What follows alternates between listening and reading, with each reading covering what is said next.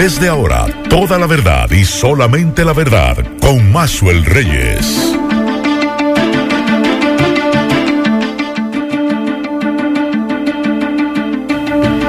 Buenas tardes Santiago, buenas tardes región, saludos a todos los amigos que sintonizan a esta hora la verdad con Maxwell Reyes a través de Monumental 100.3 FM, gracias a todos por la sintonía.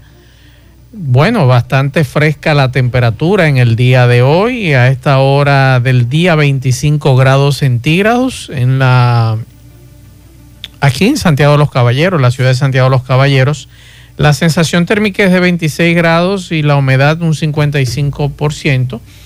Y nos dice la ONAMED que en el día de hoy el ambiente será soleado y de escasas lluvias por la incidencia del sistema de alta presión. Hay recomendaciones eh, en la costa atlántica y las temperaturas continuarán agradables. Mañana jueves se prevén condiciones de reducida humedad sobre nuestro territorio por la presencia de un sistema de alta presión sin embargo, la incidencia del transporte de humedad del viento predominante del este-noreste y los efectos orográficos podrían generar ligeros aumentos nubosos con chubascos aislados hacia las regiones noreste, este y los sistemas montañosos del país. Para la costa atlántica se mantiene la recomendación de los operadores de frágiles y pequeñas embarcaciones para que realicen sus operaciones con precaución. Desde Punta del Castillo de Puerto Plata, hasta Cabo San Rafael de la Alta Gracia, debido a vientos y olas anormales, mientras que las temperaturas seguirán agradables especialmente en horas de la noche y la madrugada, con valores entre 2 grados y 10 grados en zonas de montaña como Constanza, Jarabacoa, Hondovalle y Polo, eso es en Barahona, entre otras pudiendo ser de menos 4 grados a 2 grados en zonas de mayor altura como Valle Nuevo y el Pico Duarte. Buenas tardes, Miguel Ponce. Buenas tardes, Reyes, y a todos los radioyentes. No, ese mismo es, ese mismo, sí. Y como bien decías, eh, aparentemente algunas personas no saben leer lo que es grados Celsius y Fahrenheit. Publicaba en la mañana de hoy unas fotos que me mandaban de Valle Nuevo y y el, dato es que establece la segunda mínima entre menos 3 y luego bajó a menos 4. Eso es Celsius. Aquí no se mide Fahrenheit. Exacto. Alguien colocaba en, la, en las redes diciendo, será 4, no, menos 4. Sí, es menos 4. Claro. Cuando baja, usted puede tener 3 grados, pero cuando ya baja de, de, cero es menos 3 o menos 4. Lo que se ha establecido en Valle Nuevo ha sido la, la segunda más baja en lo que va del mes de enero y eh, hemos sentido también en zonas montañosas de la cordillera septentrional, en el caso de Santiago como Piche, que sí eh, estuvo en 5 grados Celsius eh, en la madrugada de, hoy miércoles. Estamos esperando información de de dos casos. Nos reportan dos muertos en Constanza. Eh, estamos tratando de comunicarnos con el vocero de la policía en La Vega con relación a esta información eh, para ver qué nos dice. Eh, me dicen que se está realizando el levantamiento. Nos dice Dixon Rojas. Inmediatamente se tenga información eh, tendremos los datos con relación a ese caso. Y también... Además hay dos casos de niños. Sí. No solo el de eh, Santiago Oeste. En la provincia de Sánchez Ramírez hubo otro caso de un niño. y en este momento me mandan imágenes eh, de una situación que hay en Punta Cana. Autovía Miches Punta Cana en la altura del kilómetro 20, sector Los Guineos nos hablan de dos muertos también ahí en esa zona, acribillados a tiros.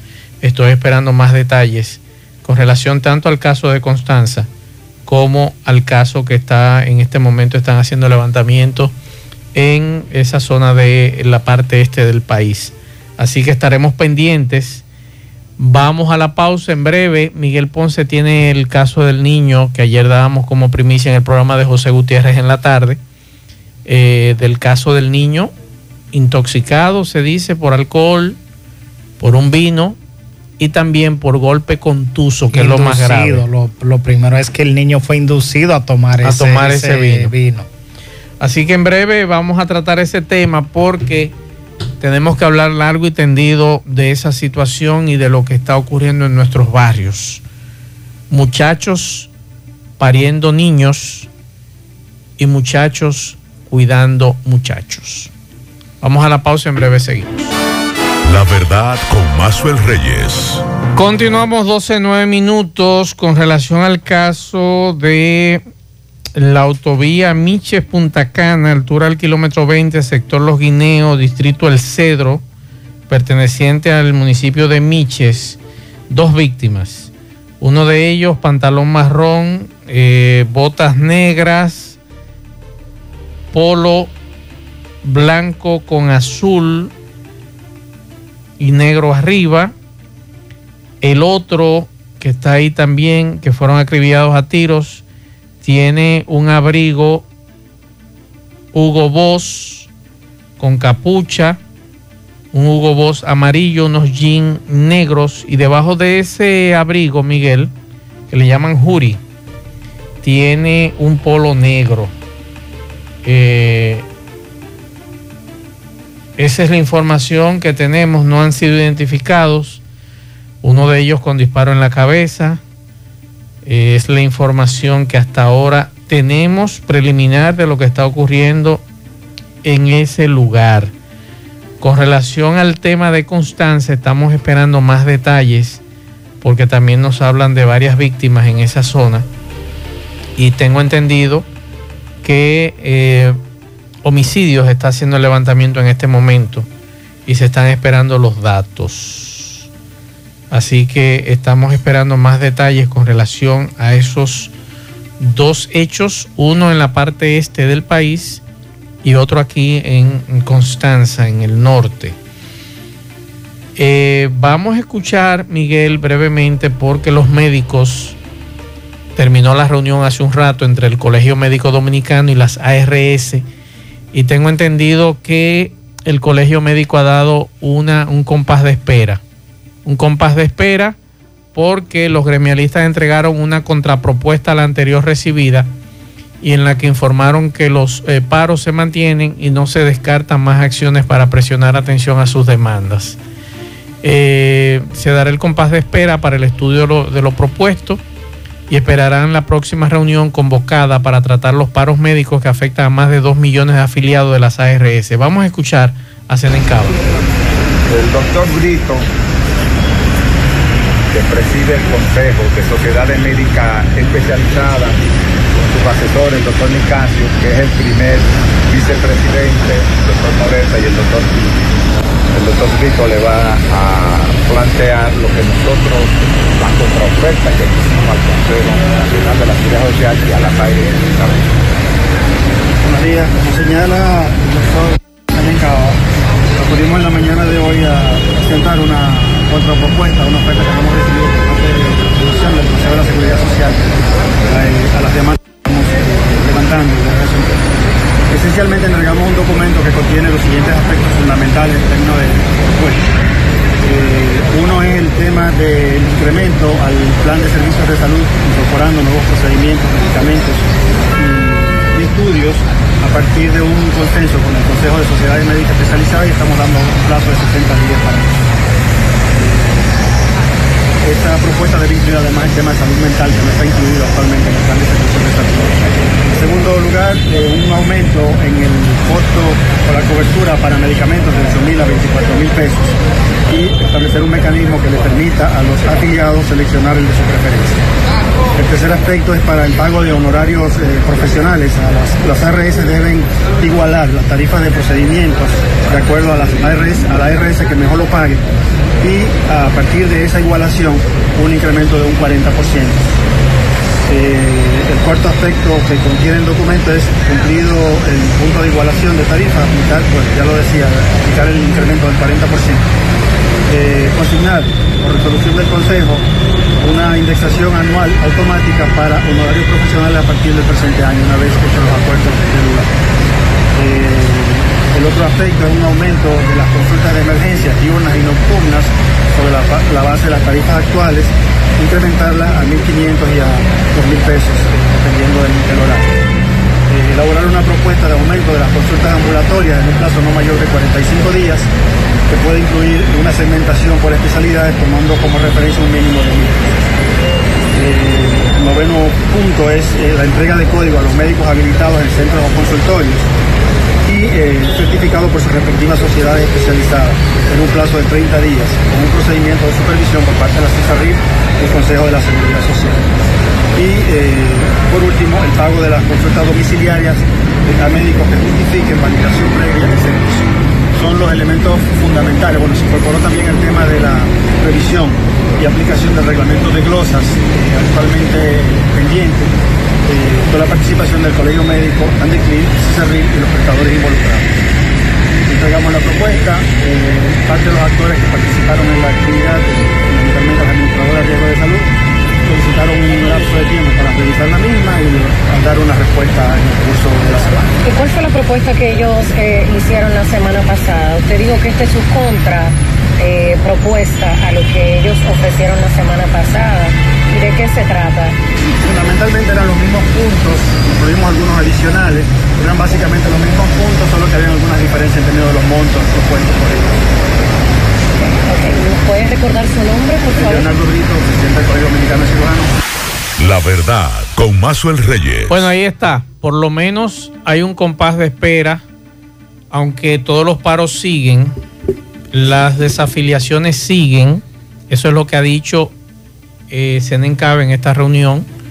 Van a ampliar los paros, pero hay un compás de espera con relación a esta contrapropuesta que ha presentado el Colegio Médico Dominicano. Esperará la próxima reunión, como habíamos hablado, convocada para tratar los paros médicos que afectan a más de 2 millones de afiliados de varias ARS. Una de ellas es Humano, que tiene 1.3 millones de afiliados. Y estas peticiones entregadas por el Colegio Médico Dominicano se basaron en la propuesta que le había sido entregada anteriormente. Así que vamos a esperar a ver qué pasa y qué sucede con todo esto. Nosotros seguimos apelando al, al defensor del pueblo, como lo pusimos ayer en las redes sociales, ya que eh, tanto el Colegio Médico como las ARS tienen sus representantes y sus voceros. Nosotros no tenemos a nadie que nos eh, presentan una propuesta a favor de nosotros en ese encuentro. Simplemente los médicos han incluido algo mm, para favorecer al cliente, al paciente, al afiliado, en Yo este caso. Dejaron sobre la mesa. Exacto, dejaron eso que, sobre la Habrá mesa. que ver si es una prioridad de ellos. Así es. Entonces, aquí en Santiago nosotros dábamos una información ayer en el, en el programa de ayer de la tarde, dábamos la primicia del niño muerto de un año y medio, que incluso se habla de ingesta de alcohol y hoy fue confirmado. A nosotros nos lo confirmó una fuente del hospital infantil doctor Arturo Grullón, además del golpe en la cabeza que tenía el niño. Un niño infante de un año y medio, nos lo confirmaba una fuente del hospital. Esa información la dábamos ayer tarde en el programa de José Gutiérrez. En la tarde, junto a Pablo Aguilera, dábamos esa información. Y hoy, Miguel, ¿qué dice la directora del hospital? Antes de, lo que de establecer lo que dice la doctora Mirna López, es interesante el dato que, que coloca la policía. También La madre de ese niño está presa. está presa y una cuñada de esta. Estamos hablando que la madre de ese niño tiene 16 años, señores. A, a partir de ahí es que quiero, quiero, si ella tiene 16 años de edad, ¿a qué edad tuvo el niño? Si el niño ya tiene un año y seis meses, 14. a los 14, ¿a qué edad salió embarazada? ¿Y quién es el padre de esa criatura? A los 13. Salió embarazada a Más los o 13. menos 13, casi 14. 13, casi 14. Ujú. Es decir, que un niño teniendo niño. Exacto. Y lo que dice en este caso, ya como Axel establece la doctora Mirna López, conversamos con ella esta mañana y confirmaba de la muerte de ese niño de un año y seis meses de nacido. Y lo que establece es que al, al parecer el niño fue inducido a tomar ese alcohol, eh, eh, el vino. Yo decía ayer en el programa de José Gutiérrez en la tarde, quizás muchos me escucharon decir que aquí eh, lamentablemente muchos padres eh, cometen el error de a niños pequeños con el dedo meñique meter y mojar el dedo y dárselo a probar ya sea de cerveza o vino, lo que sea. Y es una falta grave lo que usted está cometiendo contra esa criatura, contra ese niño, no importa la edad que tenga. Es una falta de conocimiento grave y cosas así hay que sancionarla independientemente de todo. Vamos a escuchar, Miguel. Tú hablaste que con la sin doctora. embargo, al parecer lo que ocasionó la muerte del niño Fue no el- fue la ingesta del alcohol, sino el golpe. sino el golpe severo en, en el cráneo. pero como quieres grave. Pero fue ingesta. en un momento de ingesta de alcohol que estaban Claro. discutiendo la cuñada como la madre. Vamos a escuchar, Miguel habló con la doctora Mirna López, que es la directora del Hospital Infantil Doctor Arturo Grullón, con relación a ese caso. Muy grave, muy grave, que ha ocurrido aquí en Santiago. Vamos a escuchar. masculino de un año y cinco meses de edad, referido de un centro de segundo nivel de la comunidad de Cienfuegos, con diagnóstico de un trauma craneal severo, lo cual es algo muy fuerte, ya en estado inconsciente para ventilación mecánica y con el precedente de que le habían dado a ingerir vino, esa es la información que tenemos. Él llegó en estado crítico, realmente no tenemos informaciones muy claras de cómo ocurrió eso, porque él estaba con una tía, no estaba con su madre.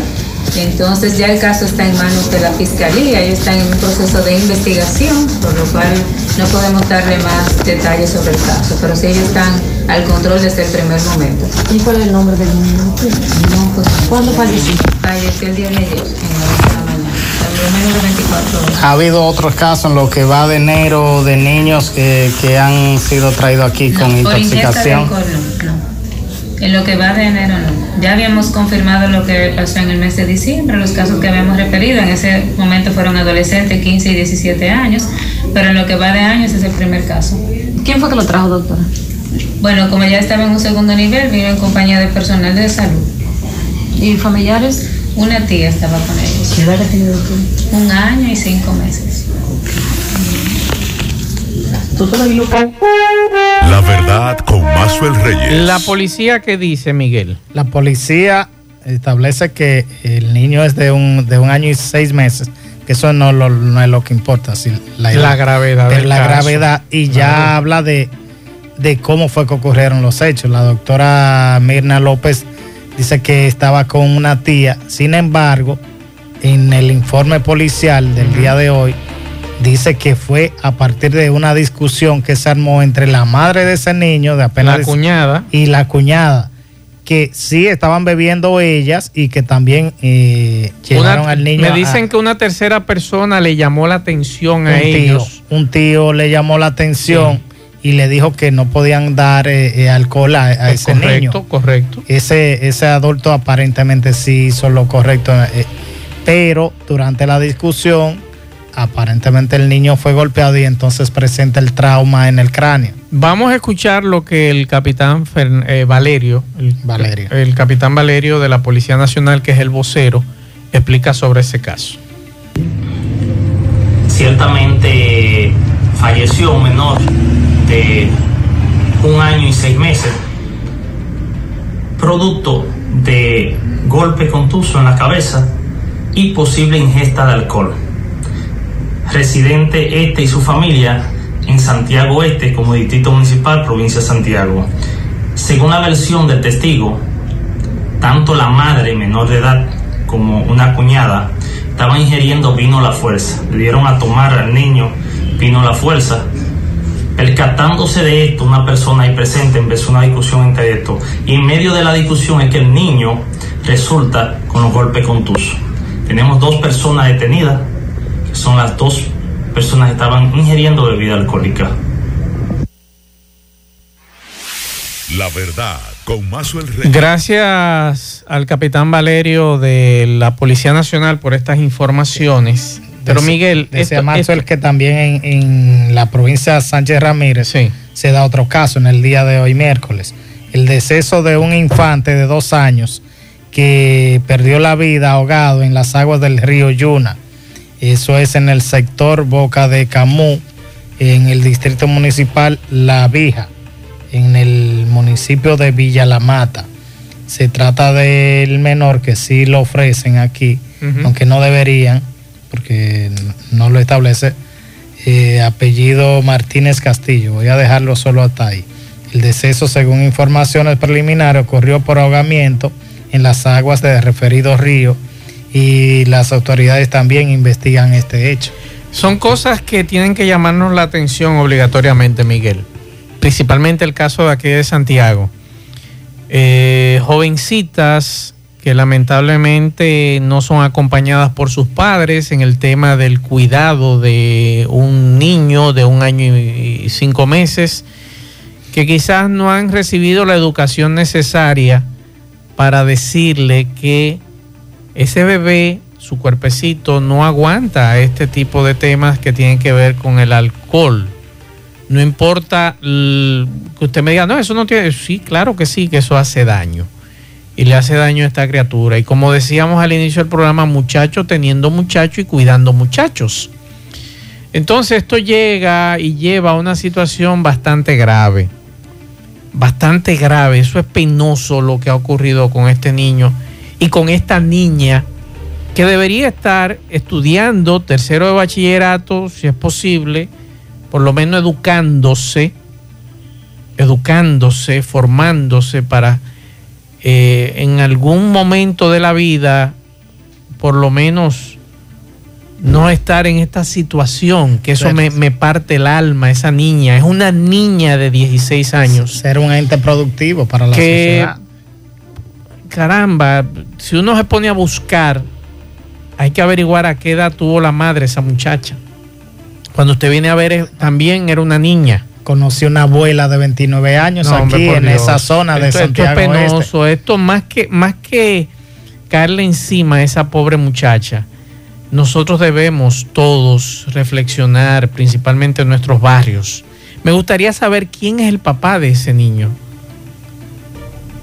Y que el Ministerio Público investigue quién es el papá de ese niño, porque cuando usted viene a ver, es un adulto, un sinvergüenza, de estos que andan eh, buscando muchachitas en nuestros barrios que aquí ya hay que acabar con ese relajo, aquí hay que ser drástico con estos individuos que violan a estas niñas, porque eso es violación, simplemente alegando que ella lo ama, pero vean que es una niña de 13, 14 años, ¿qué te va a amar a ti, por Dios? ¿Qué sabe del amor esa pobre niña?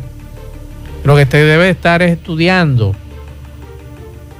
Entonces, e- esto debe llevarnos a nosotros a reflexión, ustedes como padres de, de adolescentes, yo que soy padre de un adolescente, debemos tener un poquito más de confianza con nuestros hijos y cuando sucedan este tipo de cosas, acompañar a esa niña. Porque ella no sabe cómo criar un muchacho.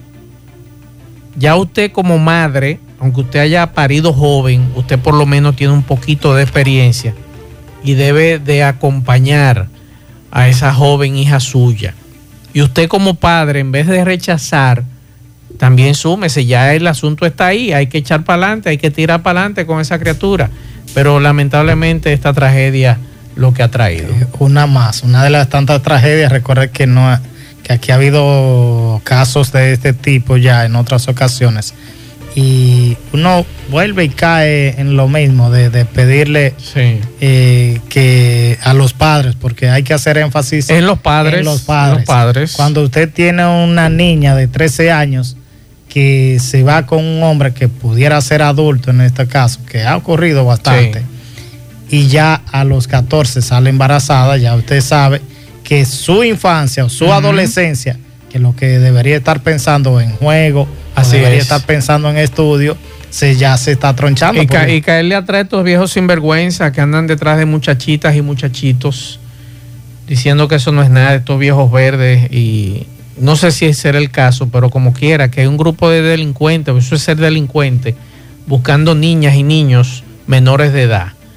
Hay que darle duro a esos sinvergüenza y si es posible, eh, bueno, yo lo pusiera en un parque público a dar una pela, tú el que cruce por ahí, para que aprenda a respetar a los haya- menores de edad. haya sanciones de Claro. drásticas con todo, Claro. desde arriba hasta abajo, porque Claro. a veces uno cuestiona y dice, pero apresan a ese y no a un político que se robó tantos millones. Es que las sanciones deben ser Para tanto todos. del de arriba como el de abajo, Claro. que no justifiquen que porque es pobre a ese no le puede, no le cabe 15 ni 20 años, no. Así es. A rico y al pobre igual. Recordarle a Frank Green, show en vivo este viernes 20 de enero a las 8 de la noche en Doña Pula, Pontezuela. Frank Green, show en vivo este viernes 20 de enero desde las 8 de la noche en Pula, Pontezuela. Y el día 3 de febrero, eh, las rancheras que escuchábamos ayer, los compas, el viernes 3 de febrero desde las 8 de la noche en Doña Pula, Pontezuela. Vamos a la pausa, en breve seguimos.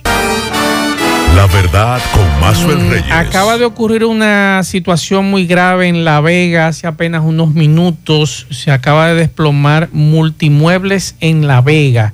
Eh, nos acaba de Tony Durán, nuestro amigo que es vegano, nos acaba de mandar este mensaje. Vamos a escuchar. Vamos a escuchar. Eso es, en La Vega, en la calle La Carrera de La Vega, la tienda Multimuebles se derrumbó casi ahora. Eso me lo mandó el nieto mío.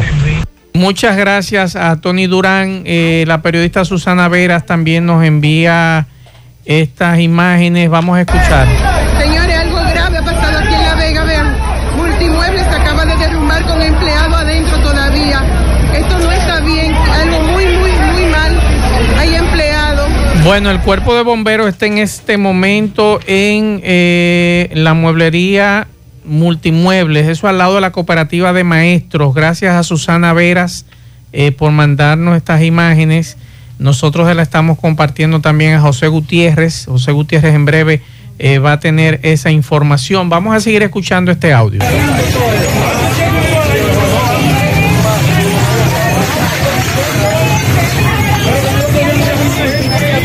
A los amigos que están en la zona y nos están escuchando, por favor dejen trabajar a los amigos tanto de la Defensa Civil como el Cuerpo de Bomberos que se encuentra en este en ese lugar en este momento. Así que pendientes a esta situación que está ocurriendo en La Vega, esta tienda que se acaba de desplomar.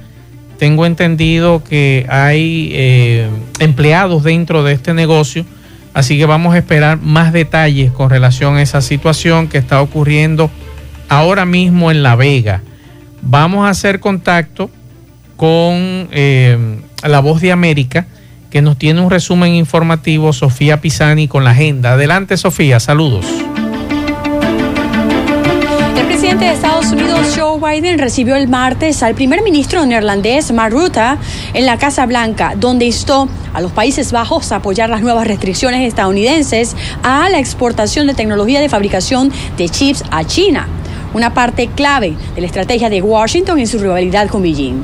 Durante una breve aparición frente a los reporteros antes de su reunión, Biden dijo que él y Ruta han estado trabajando en cómo mantener un Indo-Pacífico libre y abierto para enfrentar los desafíos de China. Por otra parte, la Casa Blanca enfrentó unas nuevas críticas el martes por el anuncio del fin de semana de que los abogados encontraron un tercer lote de documentos clasificados en la casa privada del presidente. Los funcionarios de la administración enfatizaron que cooperan con las investigaciones y son transparentes con el público y contrastan su comportamiento con el, el del expresidente Donald Trump. Sin embargo, en una llamada de media hora con los periodistas, el portavoz de la Casa Blanca, Ian Sams, se negó a ofrecer detalles más allá de los pocos que la administración ya ha informado sobre la cantidad desconocida de documentos encontrados, tanto en oficinas privadas como hogares utilizados por el presidente Joe Biden. Desde Washington, Sofía Pisani, Voz de América. La verdad con Mazuel Reyes.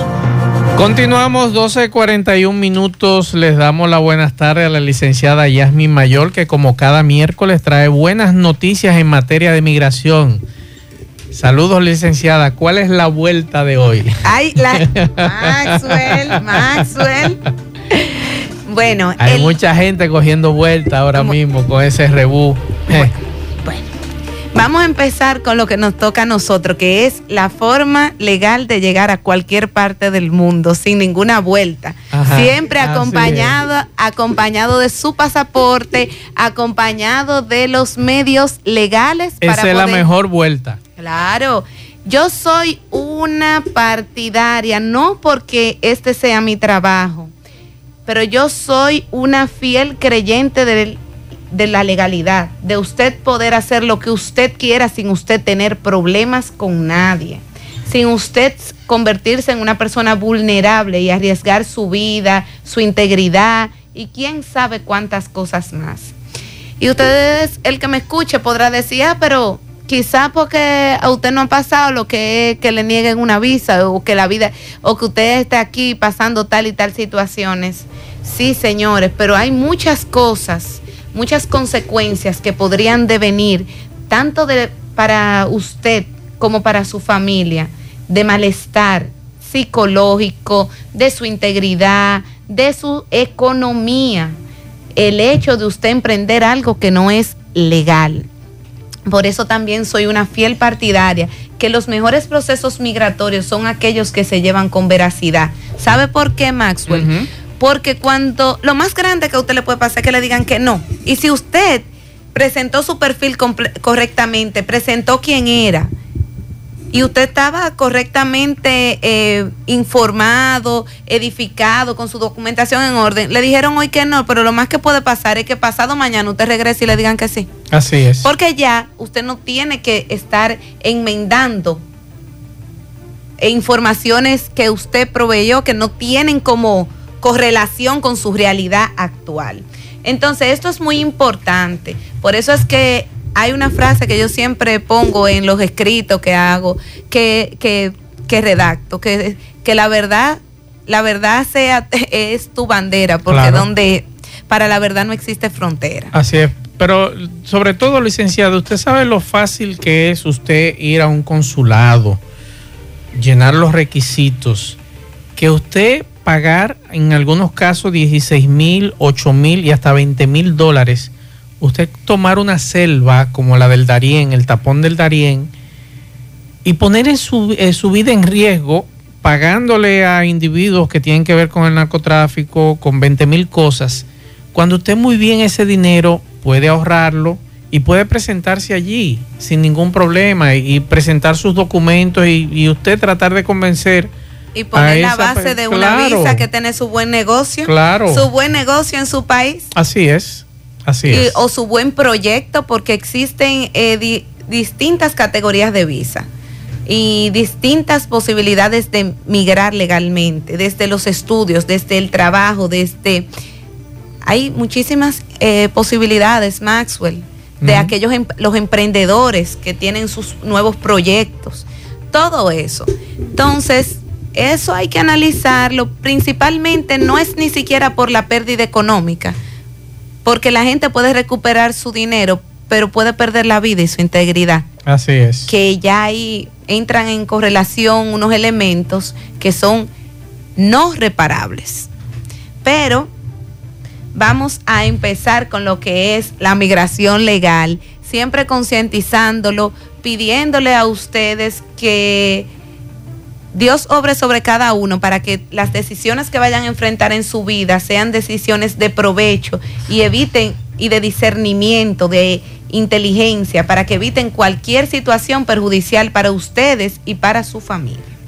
Entonces, en este orden de ideas, quiero primero informarle que actualmente el cambio de la tasa del servicio de, cita de no inmigrante aumentó a 66 por uno. ¿Qué quiere decir esto? Que estos 160 dólares que anteriormente, hace unos días, eran 9 mil, eran 8.984, 85, 85 pesos, más o menos es el equivalente, porque lo estoy parafraseando. Al día de hoy ya son 9.600 pesos.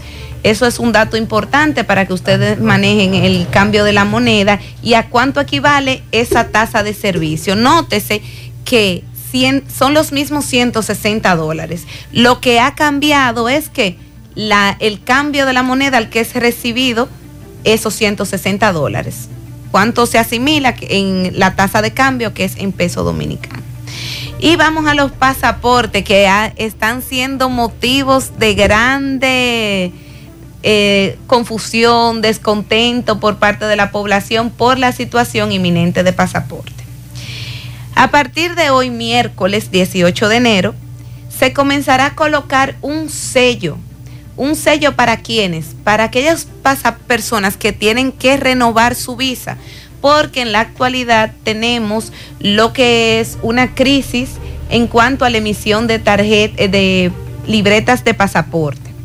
Como hay una escasez de libreta de nuestro proveedor de este ítem, de este artículo, resulta que se espera que a partir de abril nuevamente estaremos recibiendo las libretas de pasaporte. Para mitigar esta situación, ¿qué se está haciendo? A las personas que tienen su pasaporte, que desean eh, renovar o que tienen un viaje eh, próximamente, se le estará colocando un sello de extensión con validez de un año a los fines de, obtener una extensión del pasaporte vencido. ¿Para qué? Para que usted pues, pueda viajar fuera de la República Dominicana pero requiere de ese sello. ¿Qué estamos esperando al día de hoy? Bueno, primero ya la empresa Midas Dominicana informó que en abril de este año estarían, estaríamos recibiendo las libretas. Esperemos que sea correcto, o sea que no hay que desesperarse. Lo segundo es que estamos esperando de el Ministerio de Relaciones Exteriores y específicamente de la Dirección de Pasaporte que se nos explique de manera clara cómo va a ser el procesamiento de este sello, cómo va a ser esta solicitud, si ya tenemos que tener nuestros impuestos pagos, que si tenemos que hacer la solicitud y presentarnos a los fines de que se nos coloque el sello. En este sentido, eh, debido a esta misma situación, esto va a ser un, un elemento para aquellas personas que tengan una necesidad inminente de viaje simplemente van a tener, ya tenemos conocimiento que van a tener que presentar su itinerario de viaje confirmado a los fines de poder obtener este sello. En los próximos días ya yo le estaré explicando de manera más detallada, pero esta es la información general. Maxwell, no sé si tienes alguna de las preguntas por ahí para ir iniciando, irlo combinando. Hay algunos amigos que han preguntado si ya, esa es la pregunta más socorrida de todos los días, que si ya comenzaron a recibir eh, citas, si hay citas disponibles. Claro, en estos días yo tomé cita para este mismo mes, para enero. Ok. Que, y le puedo mostrar eh, las constancias. Tenemos varios clientes que le pudimos en el mes de enero obtener su, su cita para enero. Ah, qué bueno. Entonces, esto es bueno, pero ¿qué sucede? Tiene que saber todos los radioescucha, todo solicitante, que las citas están para el 2024. ¿Qué sucede? Bueno, que como nosotros estamos activos permanentemente en el sistema, tenemos la posibilidad de que de poderle hacer cambios a la cita o poder tomar una cita a las fechas próximas. Pero que esta, esta toma de cita se la puede garantizar a alguien, no, imposible, ni yo ni nadie, porque esto es un sistema que fluctúa, que yo puedo entrar en el día de hoy y a ti te puede ofrecer una cita que a otra persona que está al mismo tiempo en el sistema no se la está ofreciendo o en lo que yo tomo la tuya cuando vuelvo y entro ingreso otro cliente para poder tomarle a otro solicitante, a otro aplicante para poder tomarle una cita, resulta que a él no le está ofreciendo esa cita o que ya lo que había disponible se agotó. Entonces, ¿qué implica esto? Que es verdad que hay altas posibilidades de poder ir a su entrevista en este mismo año para los solicitantes pero que el primer paso es existir en el sistema y el segundo paso, ser paciente. El tercero, entender que puede ser que así como usted dure un mes buscando una cita, le pueden pasar cuatro, así como le puede tocar en enero, como le, tocó, le tuvo la suerte y la posibilidad, el cliente, los clientes a los que le tomamos cita ahora en enero, habrán otros que le tocará en noviembre y se están trabajando al mismo tiempo. Ok. Vamos a escuchar este mensaje que nos deja un oyente. Más, una pregunta para la licenciada. ¿Qué página o qué, por qué lado podría yo transmitir, transmitir una visa de, de trabajo hacia Canadá? Y si son los mismos requisitos que para Estados Unidos. No son totalmente iguales los requisitos. Recuerde que si ya usted tiene la aprobación de parte de, o sea, si ya su empleador está certificado, está aprobado para poder contratar extranjeros, usted podrá hacer esta solicitud. Y claro que sí que le voy a dar la página. Ustedes pueden escribir www.cic.gov. Déjenme, déjenme yo confirmárselo para que no quiero ir a...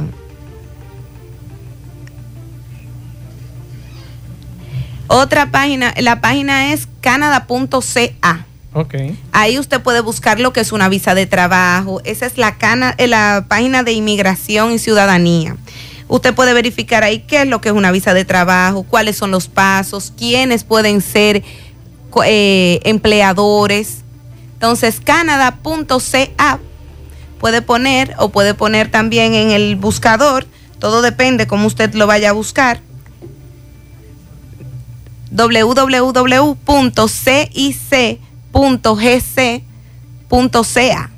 Perfecto. Otro mensaje.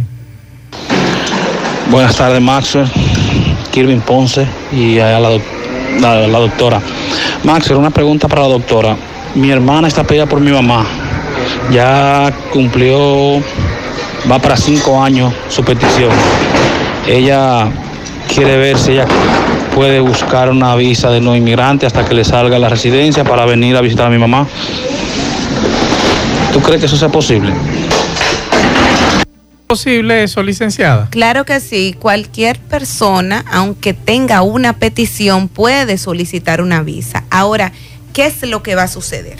Que la evaluación para ese solicitante va a ser más extenuante porque ya ese solicitante se conoce que quiere emigrar, que quiere ir a los Estados Unidos. Sí. Pero ¿qué pasa? Ese no es lo mismo. Ese, ese solicitante va a requerir de unos arraigos más fuertes. ¿En qué sentido arraigos más fuertes? Bueno, que va a ser más relevante que tenga hijos. Por ejemplo, si es soltera o que tenga un esposo. Si está solicitada como eh, casada que es importante el trabajo y sus ingresos. ¿Por qué? Porque ya sabemos que ella quiere emigrar y ella tiene que saber sobrellevar y demostrar que, ok, yo tengo un interés de emigrar, pero yo quiero emigrar legalmente. Ahora, yo tengo el interés de por X motivo, mi madre está enferma, le vamos a celebrar un cumpleaños, eh, quiero, ella tiene, no puede venir al país, yo quiero irla a visitar porque todavía a mi petición le falta un tiempo. Y saber esto, explicárselo al oficial, no solo verbalmente, sino también documentalmente, contar con los elementos que puedan demostrar a ese oficial que se puede sentir confiado de que él va a conceder esa visa, pero que esa persona va a retornar. Por supuesto, mientras más amplia la petición, mayores posibilidades, porque si usted está esperando una petición de 10 años, de 16 o 15 años de un hermano, Así es. por supuesto que usted quiere viajar, porque en 15 años, y por supuesto que usted quiere conocer y usted quiere ir a visitar, porque en 15 años es como si usted estuviera castigado que no puede salir del país. Claro, es correcto. Entonces, eso es entendible. Una de, de hijos también tiene posibilidades. ¿Por qué? Porque es una petición que dura siete años. Ujú. Es correcto. Por aquí me dicen, tengo dinero ahorrado, carro y negocio. ¿Calificaría para una visa? Recuerden que las visas están formadas por arraigos. No es solo tener carro, dinero, casa y negocio. Ustedes dirán, ¿y qué más me falta? Bueno, debo de tener un buen historial a nivel eh, de, de credenciales criminales. Es decir, no debo de tener récord criminal. Debo, quizá yo tengo todo eso, pero una vez viajé a, a Brasil y duré ocho meses. Entonces, ese historial de viaje va en que en perjuicio suyo. Entonces, debo tener un buen historial de viaje. Claro.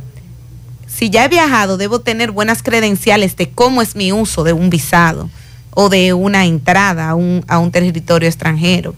¿Qué más? Debo de, debo de verificar, soy casado, soy soltero, estoy en unión libre, soy viuda, soy divorciado. Debo de verificar muchos elementos. Si estaba casado, pero mi esposo anterior era eh, ciudadano, residente. Sí, así es. Y me hizo una petición y esa petición quedó a... Eh, ¿Cuál es mi situación personal completa? Porque a veces vemos los solicitantes que dicen, lo tengo todo, pero me dijeron que no. No solo es tenerlo todo, no solo es tener el, el perfil completo, sino también hay otros elementos. Hay que poder demostrar a través de las herramientas, como el formulario, como una entrevista, que en realidad usted lo tiene todo. Perfecto. Entonces, todos esos elementos tienen un peso y eso es lo que hay que evaluar. Hay que evaluar al caballero para ver cuál es la situación en los otros elementos. Y la última pregunta, por aquí nos, nos dicen, ¿en qué año y mes están trabajando por la F2A? Bueno, la F2A sigue en septiembre del 2015. Actualmente está tomando siete años y tres meses. Perfecto. Entonces, ya saben, vamos a, a organizarnos respecto a eso. Hay que ver cuál es la fecha de prioridad para que él pueda hacer su cálculo y también otros elementos como si le han pedido request, eh, requerimientos de evidencia, cuál ha sido el desarrollo del caso, porque a veces te- he tenido varios clientes en esta semana que hay una situación que ellos están esperando cita. Ay, ay, ay. Pero no es que están esperando cita, Max. Los casos están parados y ellos no tienen conocimiento, que le faltan documentos, que, eh, que le faltan ciertos elementos o que le han hecho un requerimiento y, él se- y ellos me dicen, estoy esperando una cita, pero resulta que su caso no está completo, esa cita nunca va a llegar. Imagínese usted. Licenciado, ¿dónde está Gómez Mayol y Asociado y los números de teléfono donde podemos comunicarnos con ustedes? Gómez Mayole Asociado se encuentra en República Dominicana, en Santiago, Villa Olga, en la calle 11, número 20, segundo nivel. Pueden contactarnos a través del WhatsApp y también del teléfono convencional mediante llamada al 809 582-0550. También pueden conocer de nosotros, de los servicios, nuestras credenciales a través de nuestra página web www.gomezmayol.com, a través de Instagram Gómez Mayol, a través de Facebook Gómez Mayol y Asociados.